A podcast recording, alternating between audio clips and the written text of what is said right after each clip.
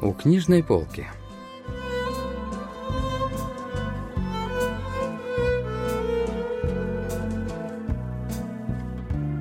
Рассказ «Записки из Хансана» писателя Хейсу.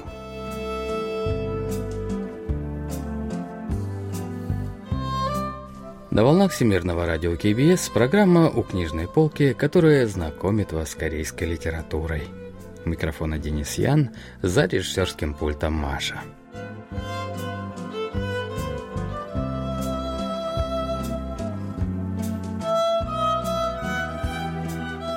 Рассказ писателя Хейсу «Записки из Хансана» был опубликован в 2013 году. Главный герой произведения – писатель, который никак не может дописать свой роман. Это сказывается и на финансовом положении семьи. Из-за этого жена героя вынуждена была отменить страховку и депозиты. Поджимающие сроки сдачи романа вечно голодные дети, которые сметают даже ту скудную еду, которую может позволить семья, удручающе действуют на героя. От безвыходности он вынужден просить у начальника дополнительную работу. В результате герой получил задание взять 20 интервью на рынке в небольшом населенном пункте Хансан. «А знаешь, — говорил коллега, — это Владимир Набоков сказал. Вот послушай только. Ученый видит все, что происходит в одной точке Вселенной, а поэт чувствует все, что происходит в одной точке времени. Понимаешь, что это значит? Даже крестьянин может оказаться целой Вселенной. Так что не ворчи и иди собирать интервью.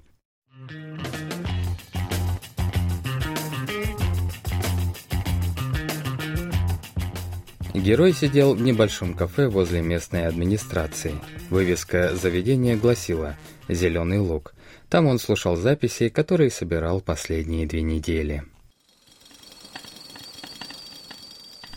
Центре кафе стояла угольная печь, на которой закипал чайник. На стене висел календарь из виноводочной компании, лампочки на потолке ходили ходуном каждый раз, когда открывалась дверь. На деревянной полке стояла рисоварка, из которой хозяйка достала чайную чашку и начала заваривать чай. «Вот, попробуйте», — сказала хозяйка. Имбирный чай, который вынесла хозяйка чайный зеленый лук, был остро-сладким на вкус. Несмотря на то, что в этот день была ярмарка, в кафе не было посетителей, и хозяйка могла побеседовать о том о сём.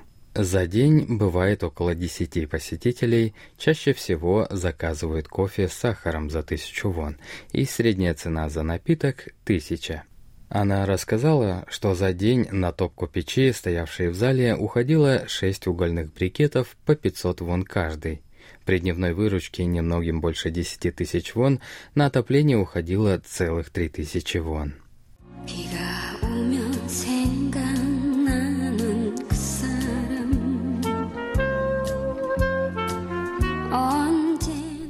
Увидев мое удивленное лицо, пока я сделал записи в блокноте, хозяйка добавила, что в день ярмарки порой бывает больше 30 гостей, поэтому держать кофейню не особенно тяжело.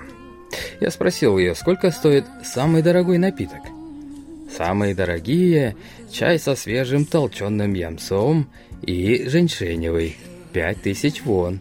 При этих словах хозяйка широко улыбнулась. Свежий ямс она сама выбирала на рынке и измельчала, а женьшень заказывала в Хунсане. Да это просто зима сейчас, а вот летом дела идут неплохо. Хорошо берут холодный кофе за три тысячи вон, объяснила хозяйка. Она рассказала, что доставляет холодный кофе в поля, а заодно выполняет небольшие поручения фермеров покупает и привозит им не только сигареты, но и разные мелочи, необходимые для земледелия. Я предложил ей придумать какой-нибудь особенный напиток, который будет продавать только ее кафе, и разработать маркетинговую стратегию. «Нет у меня особенного напитка. Так ведь во всех подобных заведениях», — ответила женщина. Я поинтересовался, какие еще ингредиенты хозяйка получает сама, подобно имбирному чаю, в который она кладет собственный мед. Большую часть ингредиентов сама и получаю. Яйца для травяного чая санхвача несут мои домашние куры. Плоды для чая с йойобой тоже собираю с дерева на своем дворе. Кроме кофе, все остальные ингредиенты были уникальными местными натуральными продуктами. На вопрос о разведении кур хозяйка ответила, что у нее около 40 куриц. Она сказала, что принесла из дома снесенные утром яйца, предложила мне их попробовать и сварила несколько штук в кастрюльке. Нельзя сказать, что здесь не было ничего особенного, просто понимание этой особенности отличалось от городского.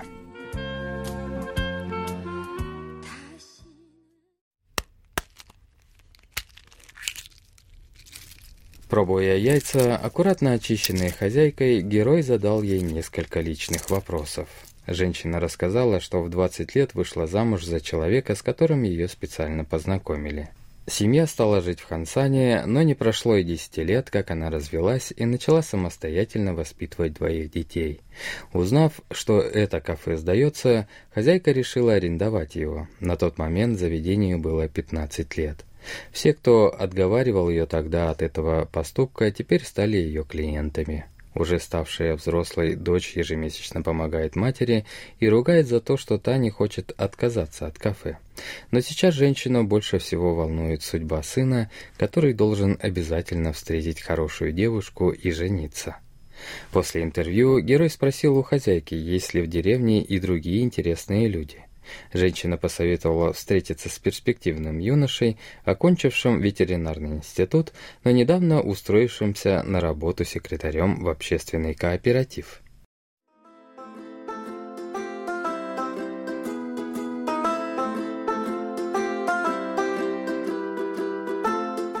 Я сложил диктофон и записную книжку, натянул куртку. Затем спросил, почему хозяйка назвала кафе «Зеленый луг». Так ведь здесь рядом нет лугов. Красиво, правда? В знак согласия я кивнул головой и отхлебнул еще чая. Это была уже третья чашка. Когда я похвалил вкус чая, хозяйка сказала, что он приготовлен из кукурузы с ее огорода. Действительно, покупная жареная кукуруза была бы для нее гораздо убыточнее. Я попросил оставить сдачу в качестве чаевых, так как выпил целых две чашки имбирного чая и отведал вареных яиц. Однако хозяйка отчаянно сопротивлялась.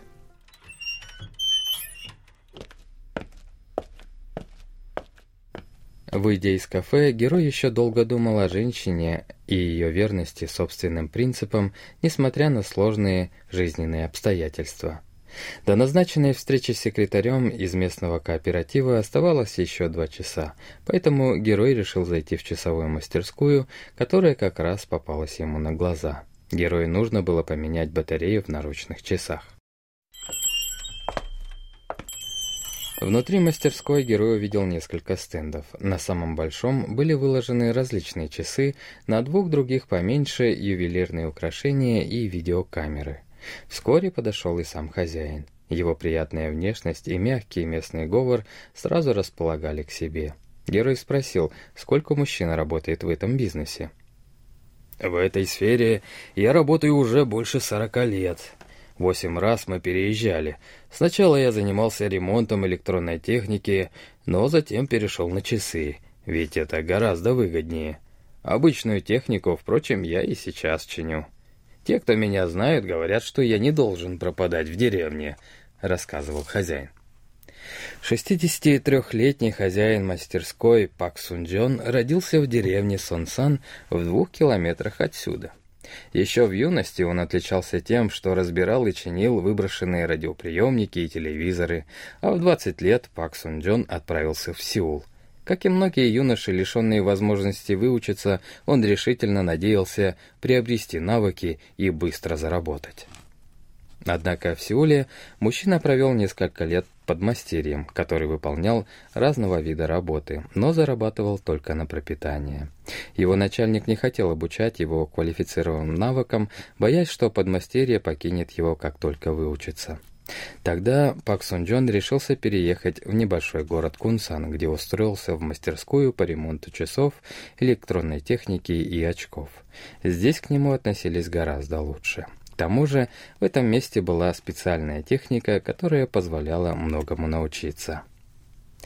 Сейчас я думаю о том, что хозяин той мастерской был действительно профессионалом.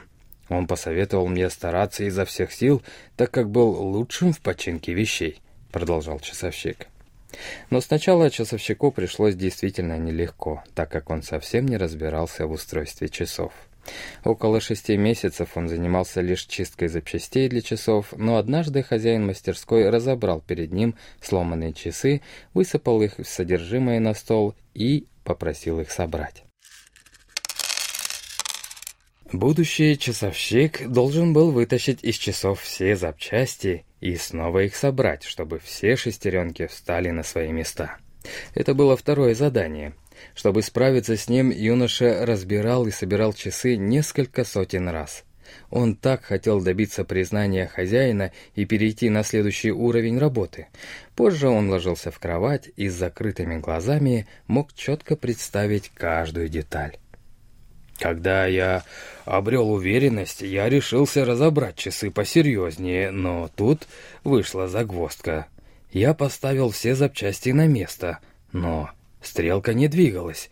Я чуть с ума не сошел, вспоминал часовщик. Тогда Пак Сун Джон вытащил запчасти, как его учили в самом начале, протер каждую и смазал маслом. Так же делал и хозяин, когда юноша наблюдал за его работой, стоя позади. Около четырех месяцев мужчина только и делал, что собирал и разбирал часы. И вот однажды стрелка, наконец, сдвинулась с места. Сейчас я знаю, что это так просто. Когда я протирал запчасти от пыли, хозяин всегда смазывал их маслом, собирая обратно, чтобы они хорошо двигались. Я-то думал, что чем больше масла, тем лучше — «Какой же я был дурак!» — воскликнул часовщик. Я тоже так подумал, поэтому даже не знал, как отреагировать на слова мужчины. «Но дело не в этом», — продолжал он. «Масла нужно было совсем чуть-чуть, чтобы часы заработали».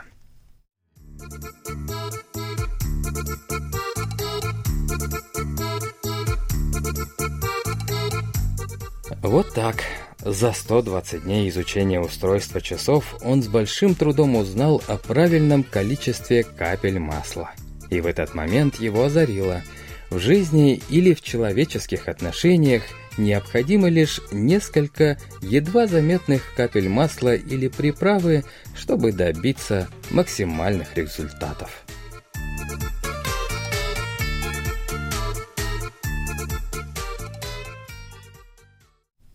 Затем хозяин научил юного подмастерья ремонту более сложных вещей и даже научил вырезать запчасти самостоятельно. Через четыре года Пак Сунджон решил открыть собственную мастерскую на рынке Хансана. Вскоре о его навыках узнали все в округе, поэтому вне ярмарок заказов было особенно много. Вскоре мужчина начал специализироваться не только на часах, но и на технике, постоянно учился чему-то новому. Но не обходилось и без трудностей, особенно во время финансового кризиса. Но за годы своей работы часовщик смог дать всем троим сыновьям высшее образование. Добросовестное отношение к работе и профессиональность кормили всю семью.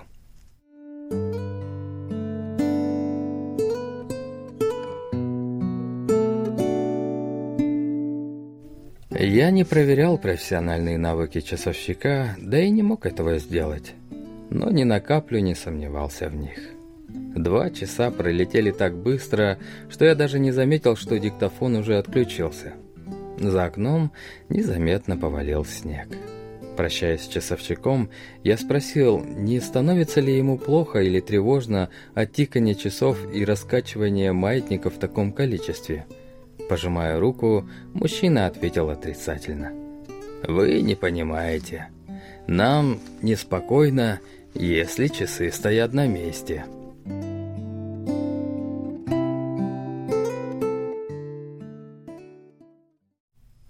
Встреча с секретарем общественного кооператива внезапно отложилась, поэтому герой прогуливался по округе. Вдруг он увидел, как зажглась вывеска кафе, мимо которого мужчина постоянно проходил последние две недели.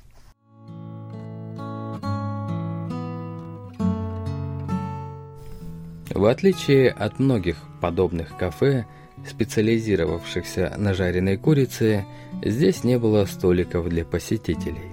Зато здесь стояли два письменных стола. За столом у левой стены сидел ребенок, на вид ученик пятого или шестого класса, спиной ко входу сидел другой мальчик, на несколько лет постарше. В правой части у фритюрницы читала газету их мама – Отец сидел на небольшом стуле у входа, лицом к занимавшимся детям. Он собирал заказ для доставки. Все четверо находились в нескольких шагах друг от друга, но это не мешало им заботливо и ободряюще влиять друг на друга. Дети не бегали глазами, не дергали ногами, не теребили носы. И, конечно, они не засыпали над книгами. Они не смотрели, как я прогуливался неподалеку, всегда сидели ровно, погрузившись в учебу. Я стоял в свете вечерней улицы под хлопьями падавшего снега, напоминавшего пушистый хлопок. На глаза наворачивались слезы, когда я смотрел на эту семью. Мать и отец будто обретали силы в борьбе с жизненными проблемами и усталостью, глядя, как занимаются их дети. А дети безропотно стремились к расширению кругозора прямо посреди рабочей жизни отца и матери. Несмотря на оживленную улицу и стекло перед ними, дети не отвлекались от учебы. Мне вдруг захотелось открыть дверь и войти внутрь, чтобы погладить этих детей по коротко стриженным головам и подарить им по несколько купюр, если они поймут мой подарок.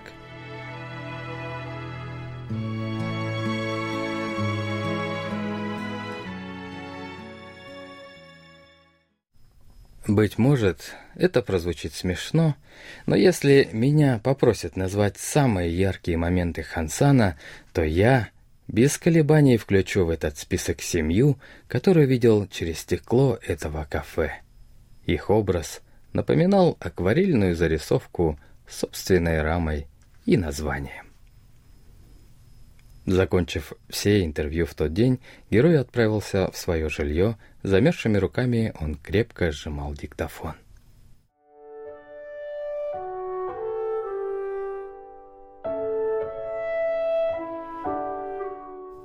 Диктофон отнюдь не острее ручки, но теперь он был для меня дороже. Вот что говорит о последних словах героя литературный критик Чон Сойон. Главный герой произведения всегда писал свои работы в помещении, но ему выпала возможность оторваться от письменного стола, пообщаться с реальными людьми и записать еще более художественные истории. Последняя сцена говорит нам о том, что настоящий рассказ – это, возможно, не то, что пишут из теплой комнаты твердой ручкой – а те людские голоса, что записываю замерзшими руками на диктофон в холодную погоду. Человеческая жизнь – это смешение собственных разговоров с чужими, обмен диалогами. Это нечто среднее между желанием сказать и желанием слушать. Произведение позволяет задуматься о тех важных моментах, когда история чьей-то жизни достигает другой жизни.